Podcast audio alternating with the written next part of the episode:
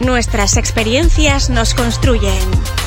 Conoce la historia de quien hoy nos visita en esta tertulia imperfecta. Tertulia imperfecta.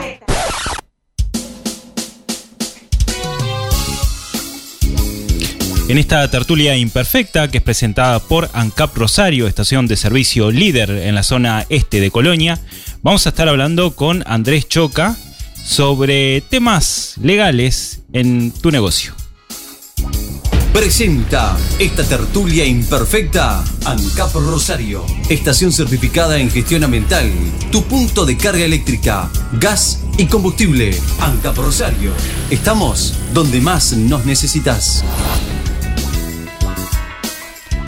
Andrés Choca, egresado de la UDELAR con los títulos de procurador y de doctor en Derecho y Ciencias Sociales, docente de Derecho y Ciencias Sociales con 20 años de experiencia en instituciones del Departamento de Colonia, apasionado por los viajes y la fotografía, escritor aficionado, integrante del Grupo de Promoción Cultural GPC. Bueno Andrés, y en este espacio vamos a estar ah, hablando un poco también de tu trayectoria, eh, de parte de tu experiencia, y queremos conocer un poco más sobre Andrés. Entonces, ¿desde cuándo sos abo- abogado y qué te llevó a estudiar esta profesión? Eh, bueno, yo ejerzo desde el año 2002 como, como abogado. Este, y realmente mm, ejerzo esta profesión, digamos, tuve suerte porque medio empecé la facultad por un poco por descarte, que era lo que, lo que más me gustaba, hasta que bueno, promediando la, la carrera me, me di cuenta que, que bueno, que le había acertado, que no, no, no, habían sido años perdidos. Y bueno, ahí un poco a los tumbos, con ayuda de mucha gente, eh, lograr, logré terminar la carrera y, y comenzar a venirme al pueblo, que era lo que no me dejaba dormir, y empezar a, a ejercer la, la profesión. Este, sin, yo no me defino como un apasionado del derecho ni de la profesión, pero sí es, eh, estoy haciendo, te- soy de los que tiene suerte de hacer lo que, lo que le gusta y, ¿Y qué es lo que te gusta ahí? y a- a- a- en realidad a mí el, el ejercicio del derecho me gusta porque mm, tiene mucho de, de sentido común. Eh, y ese es el problema porque eso no abunda. Eh, entonces, y bueno, tiene mucho ejercicio ilegal de la psicología también. este, nosotros eh, siempre, lo- los clientes vienen con una carga, aparte del problema eh, jurídico, tiene una carga emocional importante que muchas veces uno tiene que, que contener y bueno, y intentamos aprender a, a- a contener a nuestros clientes para después buscar la, la solución jurídica que se pueda encontrar. A veces realmente no hay demasiadas soluciones para, para brindarle. Eh, y bueno, yo soy un poco de, de- de- de los profesionales que preferimos decirle a la gente muchas veces lo que no le gusta o lo que no quiere escuchar Claro. a, a- a decirles algo que los va a dejar contentos. eh, eh, pero a corto plazo eh, los vamos a tener de nuevo en el estudio. Entonces, eh, un poco el ejercicio de, de la profesión es eso. Eh, y lo otro que, que es importante, que eso va más un poco en el estilo de, de ejercer la profesión, es yo, eh, en la época que yo fui a facultad, se había puesto de moda lo que era la negociación, la Sí. este, antes de proceder a la judicialización de los temas. Y yo, bueno, soy un poco de esa escuela y considero que, que llevar las cosas al juzgado es lo último que tenemos que hacer cuando ya no hay más caminos, cuando la negociación se hace, se hace imposible o una de las partes no, porque no quiere negociar o porque es realmente imposible que las partes lo puedan resolver. Entonces siempre aconsejo eso. A veces se puede, a veces no. Eh, esa es la claro, realidad. claro. Eh, me, me- me hizo acordar a, a Paola Pérez, que, que también desde, desde su profesión de escribana decía esto, ¿no? De, bueno, una función un poco de, de- de terapia, Exactamente, terapéutica. exactamente. Y que las profesiones tienen mucho de eso también. Sobre Exacto. todo aquel que tenga contacto directo con las personas. Y Andrés, eh, hablabas de volver al pueblo. Eh, esto, mm, ¿por qué razón? Y segundo, eh, ¿qué diferencia existe entre los abogados de la capital y el interior? Bueno, eh, todos salimos, los abogados de, la capital y los del interior, todos salimos de la misma facultad. Eh, bueno, eh, algunos habrán ido a la privada o no, pero, pero más o menos to- todos salimos de lo mismo. La realidad es que en cuanto al ejercicio del, del derecho, las diferencias no, no, no existen. Por ahí existe una diferencia de presencia, porque nosotros ya sabemos cuando viene acá al interior, viene algún abogado que es de Montevideo, porque viene de traje, mejor vestido que, que acá, que los paisanos, que andamos este, más, más este, a lo que es la vida de pueblo. Pero todos sabemos que eh, la realidad es que eh, los juicios se ganan y se pierden no porque vengamos en, en, este, tengamos un gran nombre eh, o, o vengamos mejor vestidos. Los juicios se ganan y se pierden porque nosotros podamos probar lo que decimos. Ahí está. Entonces, yo siempre le digo a la gente, la justicia prácticamente no existe. Nosotros, que nosotros le llamamos justicia, es muy difícil que exista eso. ¿Por qué? Porque se han dado grandes injusticias. Eh, se, ganan juicios con injusticia, porque uno tiene que, pro- en, en- en un proceso, uno tiene que convencer al juez, tiene que probar lo que está diciendo. Si, y si uno no lo prueba, por más que tenga la razón, va a perder ese juicio. Entonces, eso eh, es lo que hace que, en, en mi caso, que tengo unos años de profesión, haya perdido esa visión romántica de, de- de lo que es la abogacía, de lo que es el, el- el juzgado y la justicia. Claro. Acá hay que saber que lo que yo digo lo tengo que probar. Si no lo puedo probar, lamentablemente no existe. Entonces, eso es, es, es fundamental. Obviamente que en un juzgado están dadas las garantías y demás. No estoy queriendo decir eso. Lo que sí digo es que tenemos que saber eso. Y después, la vuelta al pueblo es porque yo soy de pueblo. Durante los años que estuve en Montevideo, no me hallé en, el, en Montevideo, no hice vida de Montevideo. Y bueno, me recibí un 20 de diciembre, renuncié a mi trabajo y el 30 estaba, estaba acá en el pueblo con una mano atrás y otra adelante. Me vine a vivir a la casa de mis padres que me tuvieron que aguantar el chaparrón un tiempo. pero bueno, fuimos, fuimos saliendo. Parte, parte del camino. Y si quieren conocer más, pueden leer un libro también que escribió ¿Cómo, cómo se llama el libro? Pies Descalzos. Perfecto. perfecto. Ahí se hace propaganda de él porque lo escribimos juntos, ¿no? Entonces se está haciendo propaganda y tenemos algunos para vender todavía. Este es el espacio de chivo en Imposibles. Acá te envían envían saludos. Hola gente linda, un abrazo para Andrés de parte de Oscar y Araceli. Ah, cli- clientes que y qué, qué raro, ¿no? Porque fueron clientes y, y- y todavía mandan saludos. Todavía mandan saludos. Se ve que quedaron muy conformes. Ha- Hablabas eh, en algún momento de, de tu especialización, Andrés. ¿En qué, ¿En qué te has especializado en estos años?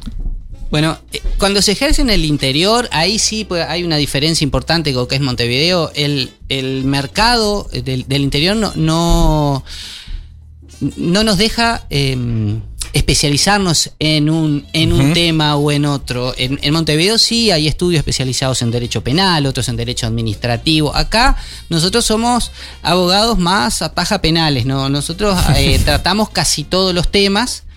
Eh, y ahí estamos, eh, después, en- a, a lo largo de los años del ejercicio de la profesión, lo que vamos haciendo es seleccionar temas a los cuales nosotros eh, no, no, no, no, nos, no nos dedicamos. Por ejemplo, en mi caso, yo durante muchos años hice, hice dentro de, de las ramas del derecho, hacía derecho penal, hasta que ya hace unos cuantos años eh, eh, decidí dejar de ejercer esa rama del, del derecho por cuestiones personales, por, por, por determinadas cosas. Eh, no, a veces hago algo cuando es- son cosas muy puntuales de algún cliente y demás, pero si no, no lo hacemos. A- acá en el interior hay algunos abogados que estamos más especializados en algo o, o no. Eh, generalmente yo en materia laboral tengo el 90 y pico de mis clientes en materia laboral son empresas, no tanto el trabajador, Mirá. pero digo, pero también tengo trabajadores. Ahora el, el lunes estoy presentando una demanda de un trabajador, entonces se va dando y, y vamos haciendo determinados temas, yo qué sé, lo que es derecho comercial, ejecución de vales, hipotecas, ese, ese tipo de cosas, derecho de familia, con algunas limitaciones, porque también hay limitaciones que son en cuanto al conocimiento de uno, que a veces uno ya no tiene más ganas de, de ponerse a estudiar temas nuevos, y hay veces que hay algunas que son en cuanto al estómago, hay cosas que nosotros no podemos hacer. Todo el mundo tiene derecho a defensa. Eh, eso, eh, yo soy eh, un defensor de, de ese, de ese derecho. El problema que a veces, en mi caso, el estómago no me deja defender determinadas cosas. No digo que Lo no entiendo. esté mal, ni, ni, ni me enoja el que lo defiendan. Personalmente yo no lo puedo hacer. Eh, Claro. Respeto al que lo hace, porque yo siempre pensé que iba a defender a todo el mundo. Pero bueno, la, la vida me, me- me- me pone esos límites. Y, y bueno, por suerte a veces uno puede elegir. Hay veces que no se puede. Como en todo emprendimiento. Exactamente. Y, y recién hablabas de que a- asesorabas a muchas empresas eh, que son de las de, de principal foco prácticamente. Y en ese tema, bueno, basado en tu experiencia, eh, ¿cuáles son las cosas que más consultan estos empresarios que ya tienen quizás algún tiempo de actividad en, en este ramo? Bueno, básicamente la- las consultas que yo tengo son en materia laboral. Son conflictos laborales eh, particulares de un trabajador. Eh, también hay consultas por, por conflictos colectivos de trabajo, que son los menos, que es cuando se forma en la empresa un, sindicato y, bueno, siempre al empleador le entra como cierto pánico que se le, que se le ha formado y qué va a pasar. Y, y no, primero que el trabaja- los trabajadores tienen derecho, no lo podemos impedir, es un derecho reconocido. Y, y yo siempre les digo, esperen, porque muchas veces eh, eh, en las asociaciones de los trabajadores, muchas veces trabajan, defienden sus derechos, le van a reclamar al empleador, pero eso muchas veces le hace elevar la vara al empleador y mejorar. Y, y- y realmente eh, eso que al principio lo veían como un miedo a que qué va a pasar, me van a hacer paro, me van a tomar la empresa, termina siendo una, un relacionamiento correcto, con reclamos, con medidas de fuerza cuando correspondan. Eh, pero con un diálogo que muchas veces mejora, mejora al trabajador. Y después el otro tema es, que es el mayor, que son los, los conflictos eh, laborales individuales, eh, que hay, a ver, cuando yo digo que, ah, yo cito a empresas y a, empleadores, porque ah, también viene la señora que tenía una empleada doméstica, o sea, que Claro. tiene una empresa, y le- bueno, y ahí lo que pasa es un poco lo que yo les decía, muchas veces arreglamos algo de palabra, y después resulta que yo no sabía que tenía que darle libre tantos días, no sabía que Claro. tenía que pagarle salario vacacional, no, tenía que, no, sa- no sabía que tenía que pagarle tanto. Entonces ahí, después de una relación de 3, 4 años, eh, las reclamaciones son muy importantes y, y en- y- y pueden hacer tambalear economías, ¿no? Tip dentro de esta conversación, por favor asesórese antes de contratar a alguien. Principal herramienta, principal tips, recomendación total que damos en Imposibles.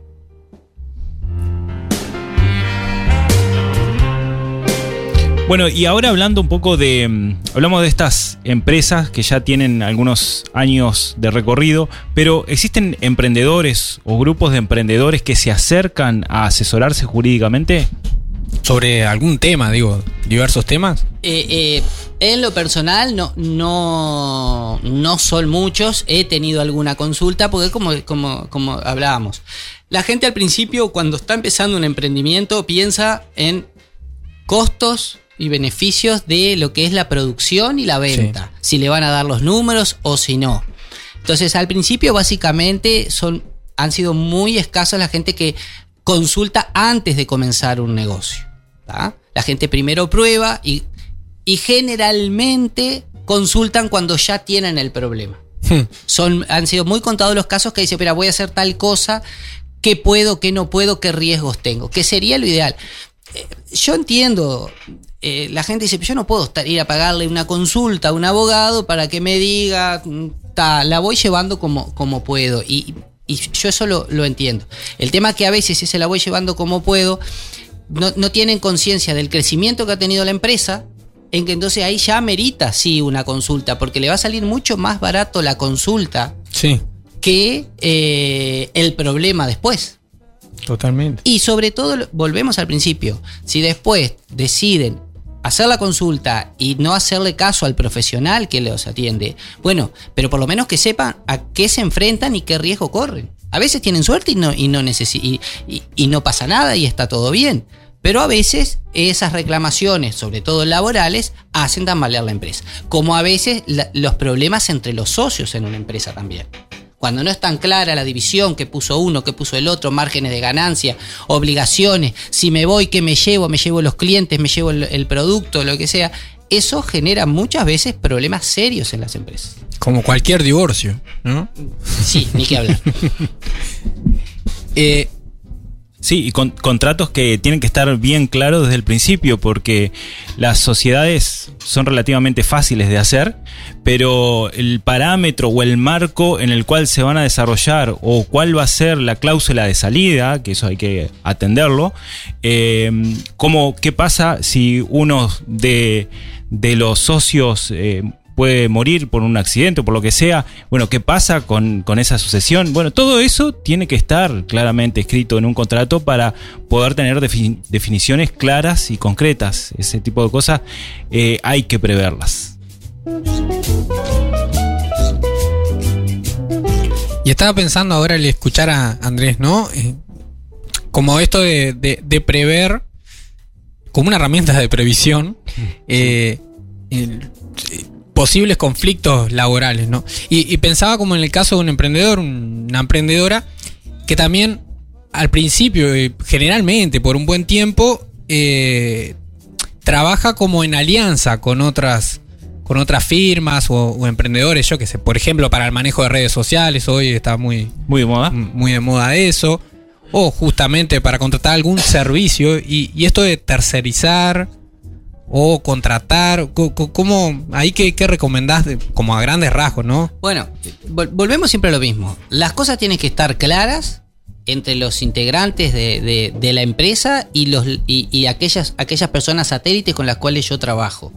Entonces, siempre, si bien existen las sociedades de hecho, que son legales y demás, pero siempre lo que está escrito es lo que nos va a dar el parámetro y nos va a facilitar este, los distintos roles dentro de, la empresa o eh, las obligaciones y derechos que yo tengo frente a un servicio que yo contrato o que yo le brindo a, a- a otro como, como tercerizado. Entonces, siempre es necesario. Y en muchos casos también se establecen, eh, Javier hablaba de cláusulas de salida, eh, cláusulas de rescisión, qué pasa si rescindo. Inclusive hay cláusulas de confidencialidad Sí. donde se establecen multas importantes y bueno, que es? Muchas veces son contratos laborales para los empleados eh, de, de cierto nivel, eh, gerentes y demás, o a veces para los socios o para tercerizaciones que yo hago. Existen eh, cláusulas muy severas de, de confidencialidad, de no poder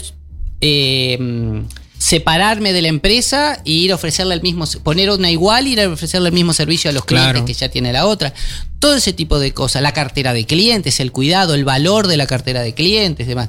Todas esas cosas, eh, lo ideal es tenerlas por escrito con, con un asesoramiento, ¿no? Y ahí siempre con la intervención de un profesional. Y bueno, es lo aconsejable. Eh, Ustedes dirán, bueno, te, te- te tirás agua para tu molino porque querés que te vayan a consultar, o bueno, vayan a consultar a su profesional de, de confianza. Pero en, en realidad sí, porque si no Bien. podemos llenarnos de cláusulas que no tengan validez jurídica después al, al- al momento Excelente. de ejecutarlas, cuando exista el problema. Porque muchas veces nosotros lo- los abogados lo que hacemos es eh, prever el problema. Intentamos Claro. prever el futuro problema para que después no nos tengan que llamar.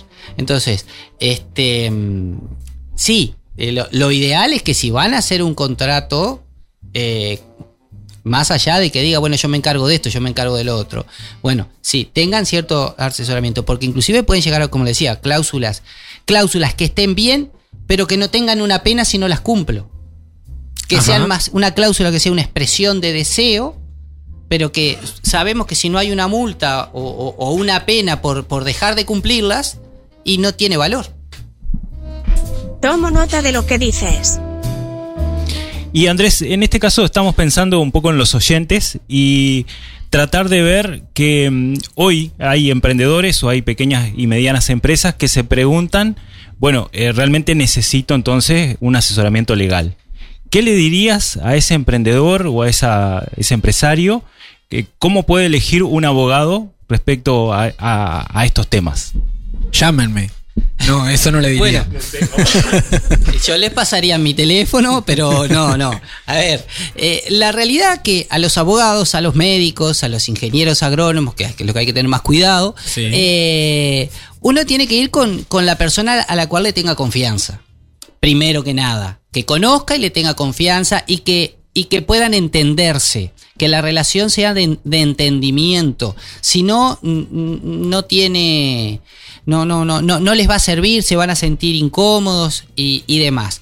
Y lógicamente, primero voy al que le tengo confianza. Y si después en el veo que o, o- o a, a mí no me gusta cómo me está asesorando, por más que lo estén asesorando bien, ¿no? bueno, ahí es cuando, cuando puedes decidir cambiar a otro profesional. Eh, por suerte acá en la zona vemos muchos, muchos profesionales. eh, todos trabajamos, todos son, son- somos buenos profesionales, tenemos nuestros puntos más altos, nuestros puntos más bajos, pero, pero es así. Y después lo otro, eh, hay empresas que tienen profesionales contratados para un asesoramiento porque llaman tres veces por día.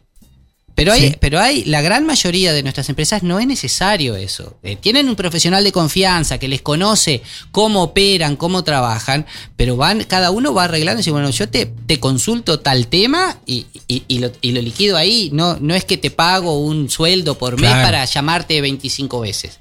¿Tá? Eso, eso va a ir, depende un poco de la necesidad, las posibilidades. Porque también los profesionales muchas veces decir, mira, no, no es necesario esto. Eh, Claro. Llamame cuando precises y vemos. Parte de la ética. ¿Y cómo pueden entonces contactarse con vos? Eh, y si te- como se contacta con cualquier abogado te- telefónicamente, este, no, no llaman. ¿Vos querés que yo diga mi teléfono? Bueno, eh, mi teléfono es 098-783-963. Este, 24 horas al día de, de atención. Impresionante. Tenemos para ti una pregunta imposible. ¿Aceptas este desafío? Yo pensaba que se había dormido Sirexa. Bueno, tenemos, Andrés, la pregunta imposible. Y te pregunta Sirexa si aceptás el desafío. Lo acepto, pero bueno, ya me pusieron nervioso con eso. Buena elección. La pregunta es, Andrés, te preguntamos, ¿cuál, ¿cuál fue la situación más compleja en la que te tocó trabajar asesorando legalmente o representando a una empresa? Bueno, la verdad que no, no, no. No, no podría es imposible. decirle cuál, porque siempre hay alguna que, que, que es más difícil eh, que otras. Entonces, eh, pero, pero quizás, quizás, quizás eh, no fue asesorando una empresa, sino fue hace muchos años que me llamaron para, justo no es el tema acá, pero cuando yo hacía derecho penal me llamaron para hacer la defensa de una persona que se lo acusaba de algo. Y la familia y gente que yo conocía me, me- me contó una historia que cuando yo llego y empiezo a ver el expediente, empiezo a ver las cosas, eh, no era así y era un tema muy delicado y es ahí cuando yo les contaba hoy que uno Ajá. empieza a tener límites que su estómago le empieza a decir, bueno, Claro. lo que me pasó realmente que me empecé, cuando vi la realidad dentro de la audiencia me empecé a sentir mal. Este, pero bueno, yo tenía que defender a mi cliente, terminé, defendí a mi cliente, terminé la audiencia, fui, fui, renuncié a lo hasta. Eso fue, yo creo que, que- que lo, lo más feo que, que me tocó hace muchísimos años. Excelente. Gracias por compartirlo. Muchas gracias, Andrés. Entonces, en esta tertulia que estuvimos dialogando un poco y tratando de entender algunos aspectos legales y también parte de la experiencia que nos pudo compartir. Muchas gracias, Andrés, por eh, tu tiempo. Esta tertulia imperfecta fue presentada por ANCAP Rosario. Estamos donde más nos necesitas. Haz clic en el botón para no perderte nada y compartí este programa con tus contactos. Imposibles es una producción de Rosario FM. Creación y conducción, Javier Filiuti y Eduardo Hernández. Arte y diseño, Ecocomunicaciones. Edición y mezcla, Rodrigo Amado y Eduardo Hernández.